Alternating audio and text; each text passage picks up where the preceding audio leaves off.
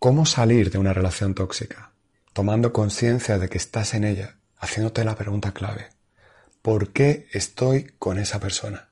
Tu respuesta automáticamente muy probablemente sea porque me hace feliz.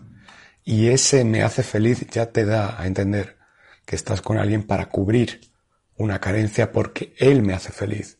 Y la respuesta no es yo me siento feliz. El hecho en el que hablas de esa relación implica una necesidad de la misma. Y no solamente por este, sino por otros motivos que voy a comentarte en el siguiente vídeo.